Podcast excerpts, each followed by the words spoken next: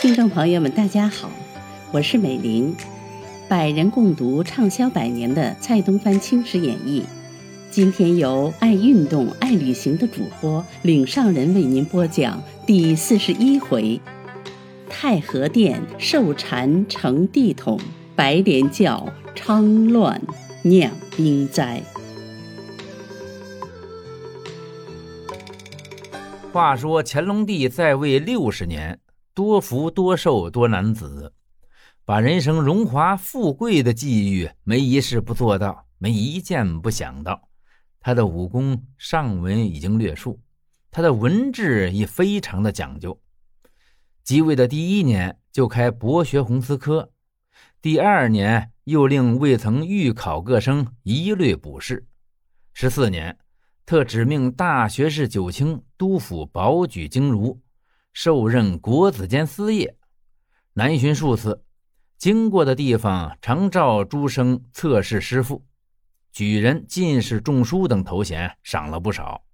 又编造剧集，上自经注史称，下至音乐、方术、语学，约有数十种，比康熙时还要加倍。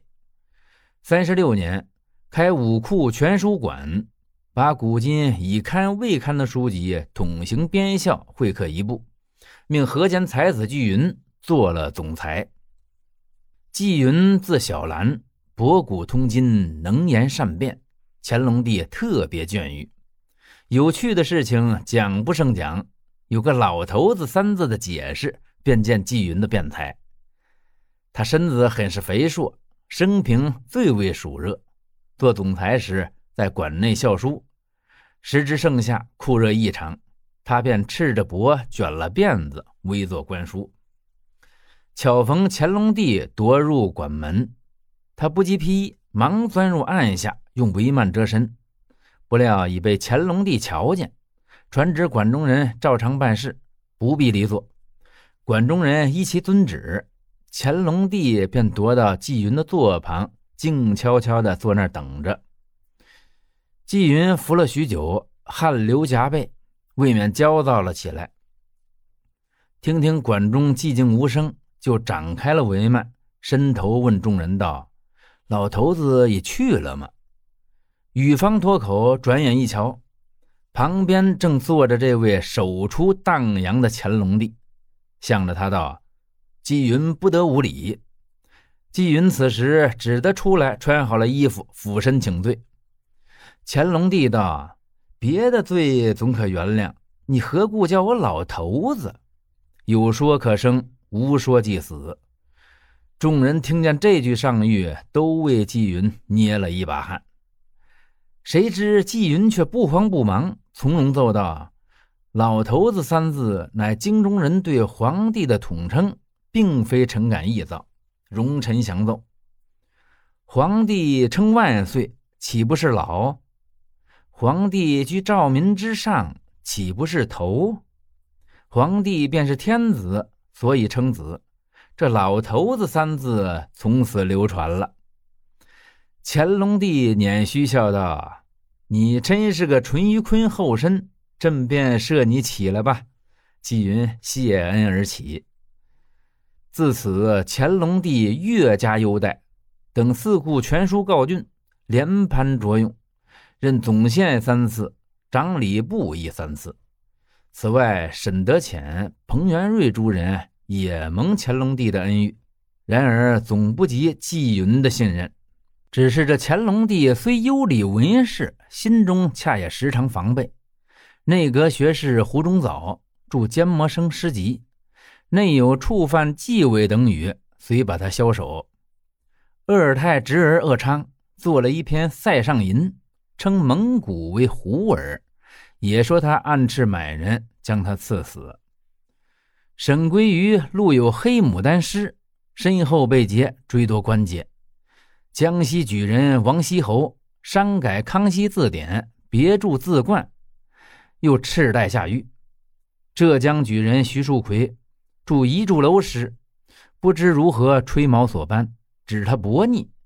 他已经病死了。还要把他录诗，总之呀，这专制时代，皇帝是神圣无比的，做臣子的能阿谀献媚多是好的。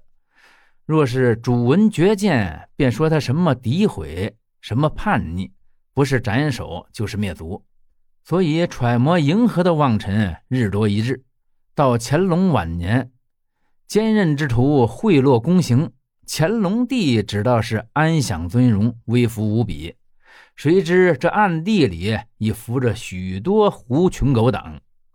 这狐群狗党的首领系是谁人呢？就是大学士和珅。无论是皇亲贵戚、功臣文士，没有一个比得上和珅的尊崇。乾隆帝竟一日不能离他，又把第十个公主嫁给他的儿子丰绅殷德。未嫁的时候。乾隆帝最爱惜十公主，幼时女扮男装，常随乾隆帝为行。乾隆帝又常带着和珅护驾，十公主见着和珅叫他丈人。和珅格外屈奉，十公主是要什么，和珅呢便献什么。一日同行室中，见衣铺中挂着红氅衣一件，十公主说了声好。和珅便向铺中买来，费了二十八金，双手奉与十公主。乾隆帝微笑着对公主道：“你又要丈人破钞。”十公主自是欢喜，和珅呢却比十公主还要得意。后来十公主长大成人，就配了丰绅殷德。和珅以乾隆帝竟做了儿女亲家，因此呀。和珅自行无忌，内外官僚多是和珅党羽。把揽政柄三十年，家内的私储，乾隆帝还不及他。他的美妾娈童、燕卑俊仆不计其数，还有一班走狗，仗着和珅的威势，在京城里面横冲直撞，很是厉害。御史曹锡宝。为了他家奴刘全借势招摇、家资丰厚，合奏了一本。乾隆帝令廷臣查勘，廷臣并不细查，只说西宝风闻无据，反加他一个妄言的罪名。连一个家奴都参他不倒，何况是那和珅呢？一日，乾隆帝召诸王大臣入内，你把帝位传以太子，自己称太上皇。诸王大臣倒也没甚惊疑，不过表面上总称圣上康仪，内禅之事还可以从缓。独有和珅吃了一大惊，他想四王登位，未免失却尊崇，急忙启奏道：“内禅的大礼，前史上虽是常闻，然也没有多少荣誉。唯尧传舜，舜传禹，总算是旷古盛典。”但帝尧传位已做了七十三载的皇帝，帝舜三十征庸，三十在位，又三十余载始行受禅。当时尧舜的年纪都已到了一百岁左右，皇上精神矍铄，将来比尧舜还要长寿。再在位他一二十年，传以太子亦不算迟。况四海以内养皇上若父母。皇上多在位一日，百姓也多感戴一日。奴才等尽慕恩慈，犹愿皇上永远庇护。犬马上之恋主，难道奴才还不如犬马吗？这一番言语说的面面俱到。从前的时候啊，和珅如何说，乾隆帝便如何做。偏这次恰是不同。只听乾隆帝下谕道。你等只知其一，不知其二。朕二十五岁继位，曾对天发誓，若在位六十年，就当传位四子，不敢同皇祖六十有龄的年数。今蒙天佑，甲子已周，出院正常，何敢再生奢望？皇子永廉不幸早逝，为皇十五子永言。克销正宫，朕已遵守家法，书明密笺，藏在正大光明匾额后面。现既立永言为皇太子，命他司位。若恐他初登大宝，祸至从所，此时正宫尚在，自应随时训政，不劳尔等忧虑。和珅此时是无话可说了，只得随各大臣等啊一同退出。暗中运动和朔里亲王永恩等啊联名会奏，请乾隆帝暂缓归政。乾隆帝仍把对天发誓的大意深说了一番。并拟定明年为嘉庆元年，祭敕礼部公定典礼。于是内禅已决，礼部因内禅制度乃是创立，清朝未曾行过，需要参酌古制，魁合时宜，定得冠冕堂皇，方验乾隆帝的心目。这足足呀忙碌了一个月，才把内禅大典录奏圣裁。乾隆帝见得体制尊崇，立批诏行。先册立永琰为皇太子，追封皇太子生母，令仪皇贵妃为孝仪皇后，位居孝贤皇后之次。后嘉庆元年元旦举行归政典礼，和珅知事无可挽，忙到皇太子处贺喜，说了无数恭维的话，偏着皇太子不甚喜欢，只淡淡的对答了数语，和珅随即辞去。皇太子传进长史官，命司后和珅来见，不必进报。和珅颇为惊惧，还亏得乾隆帝虽拟归政，仍是大权在手。乾隆帝活一日，我和珅也能活一日。因此啊，和珅早晚祈祷，但愿乾隆帝永远活着，免生意外的危险。话休叙繁。且说湖南贵州交界的地方有一大山，绵延数百里，叫做苗岭，统是苗民居住。康雍乾三朝次第招来苗民啊，多改土归流，以汉民往来交接。汉民亦渐渐移居苗地。此后啊，喧宾夺主，不免以苗民设讼。地方官单论财事，不讲取直，苗民啊多半吃亏，心生不悦。贵州铜仁府汉苗石榴邓速成结侠，倡议逐客民复故地，苗众同声附和，遂揭竿叛清。湖南永绥苗十三宝、镇干苗吴陇登吴半生、黔州苗吴八月各聚众响应，四出劫掠，骚扰川湖贵三省边境。于是湖南提督刘军府持保镇干，湖广总督福宁。亦调集两湖诸军援助刘军府，云贵总督大学士福康安又督云贵之兵进同仁府，四川总督何林统川兵至贵州，以福康安会攻石柳邓。石榴邓败走，苗寨四十余被毁。福康安派遣总兵花莲部率兵两千人攻永绥，刘军府亦自永绥转战而至，两军相会。攻破十三堡，才解了这永绥之围。可是黔州已被吴八月等攻陷，各军分道进攻，多被苗民截住。只刘军府因黔州险阻，绕出西北，才得了两三回胜仗。怎奈兵单饷寡，一时未能归附。玄经福匡安跌破要塞，逐走十三堡，生擒无半生。永绥正干的汉苗才稍稍平定。一意归附黔州，不料十三宝、石榴邓等都窜移吴八月，吴八月复进居平陇，居然称起吴王来了。清廷方定期内禅，急望福康安等剿平叛苗，首封福康安贝子、何林一等伯，加赐从征兵丁一个月的饷银，限期荡平。福康安亦悬赏招抚，天兵会剿。吴陇登虽已愿降，并又擒了吴八月，怎奈这吴八月的儿子廷礼、廷义后以陇登等仇杀不休，福康安手下将士又触冒瘴雨，病的病，死的死，弄得是剿抚两穷。转眼间已是残冬，过了除夕，便是嘉庆元年的第一日。乾隆帝御太和殿举行内禅大典，亲授太子御宝。皇太子敬谨贵寿，率诸王大臣先恭贺太上皇，贺毕。太上皇皇宫，皇太子随登帝位，受群臣朝贺，随颁行太上皇传位诏书，普免全国钱粮，并下大赦诏。是日的繁华热闹不消细说，寿寿城里内外开宴，欢呼之声遍达宫廷。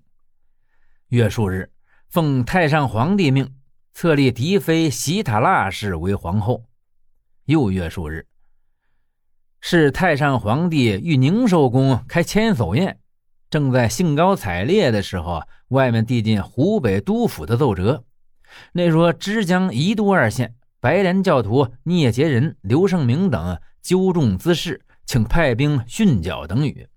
嘉庆帝总道是区区教匪，有什么伎俩？即是湖北督府惠陵专办剿匪事宜。谁知这警报接续传来。林之华发难荡阳县，姚之富发难襄阳县，麒麟七王氏发难保康县，允阳、宜昌、施南、金门、来凤、酉阳、竹山、邓州、新野、归州、巴东、安陆、京山、随州、孝感、汉阳、惠林、龙山数十州县同时扰乱，教徒的声势几乎遍及湖北了。嘉庆帝大惊，忙禀知太上皇。以太上皇商议妥当，即传旨命西安将军恒瑞率兵去湖北荡阳县剿林之华，都统永保、侍卫书亮鄂辉剿姚之富及齐王氏，枝江教匪专持鄂都、碧原及惠陵剿办。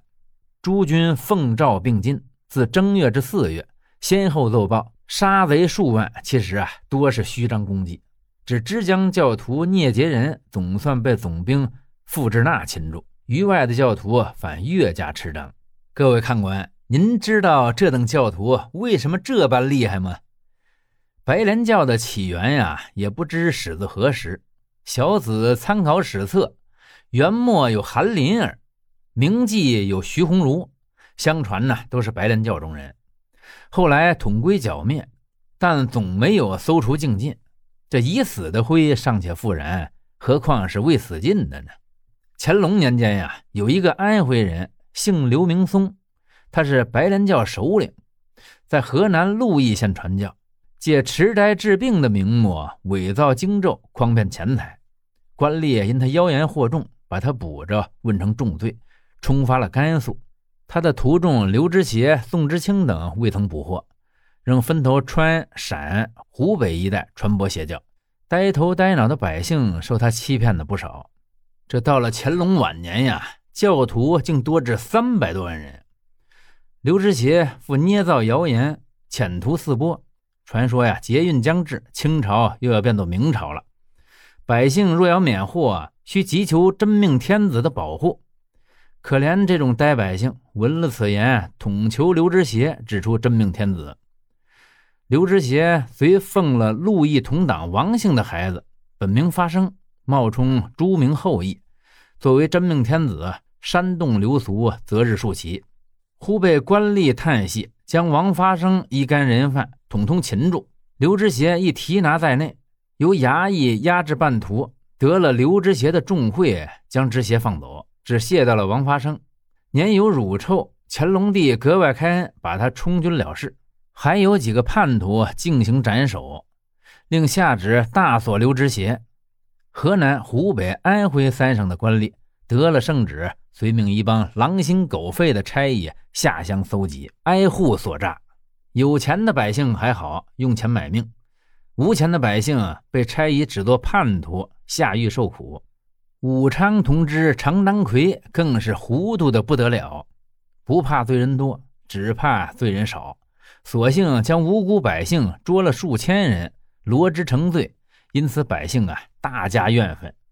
是指贵州、湖南、四川等地兴师征苗，沿途不骚扰，盐贩铸钱的渔民又因朝旨严禁私盐私铸，穷困失业，遂筹官思乱，把“官逼民反”四个字做了画饼，趁着教民四起，一律网投。从此，向入教的原是结党成群，向未入教的也是甘心从逆。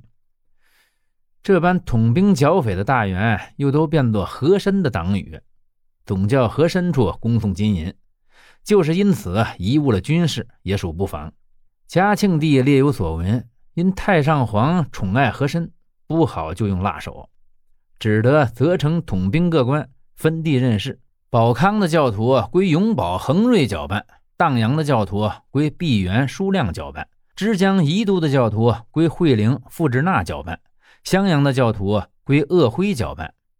永保奏言，教匪献及襄阳异常猖獗，姚之父、齐王氏俱在此处，刘知协亦在其中，为各路教匪领袖，应调集诸军合力并攻等语。嘉庆帝览奏，复命直隶提督庆城、山西总兵德龄各率兵两千前往会合。吾如这官多令杂，彼此推诿。姚之父狡悍异常，且不必说。读这麒麟妻王氏，虽是一个妇人，却比男子还要厉害。麒麟本是教徒，起事的时候还未曾死，经过了一回小小的阵仗，便中了子弹，把性命也送了。齐王氏守了寡，却记着先夫的遗志，组织了一个大队，由襄阳府冲出安陆府，直向武昌，头上戴着雉尾，身中围着铁甲，脚下穿着小蛮靴。跨了一匹骏马，仿佛是戏中装扮的一员女将军。他的脸面颇也俊俏，性情颇也真烈，手中一对绣鸾刀啊，颇也有几十人敌不住的气势。可惜呀，他迷信邪教，弄错了一个念头，突然做了叛众的女头目。若是不然，那南宋的梁夫人，晚明的秦良玉，恐怕也不能与之媲美。只是这官兵遇着了他，往往望风遁走，究竟是怕他的娇丽，亦不知是惧他的色意。幸亏天公连日大雨，洪水爆发，堵住了他的行动，不令进博武昌。湖北省城还算平静，清廷屡如竭泽，命永保总统湘北诸军打了几个胜仗，方把姚之父齐王氏驱回了西北。荡阳、枝江等处亦屡破教徒，陕甘总督移绵又奉旨驻脚，列定云阳一带。湖北境内只襄阳及宜昌二府尚有余寇未竟，其余已统报消清了。可谁知这四川达州民徐天德，以太平县民王三怀、冷天禄等又纠众作乱，这告急的奏章又似雪片一般飞达京师。这正是日中则仄，月盈则食，乱机一发，不可收拾。要知这嘉庆帝如何处置，且待下回分解。